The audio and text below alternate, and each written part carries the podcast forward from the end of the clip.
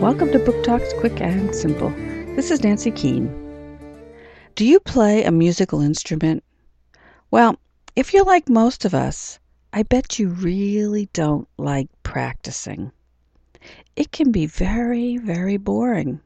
It's not as exciting as playing with others or performing in front of people. Just everyday practice boring.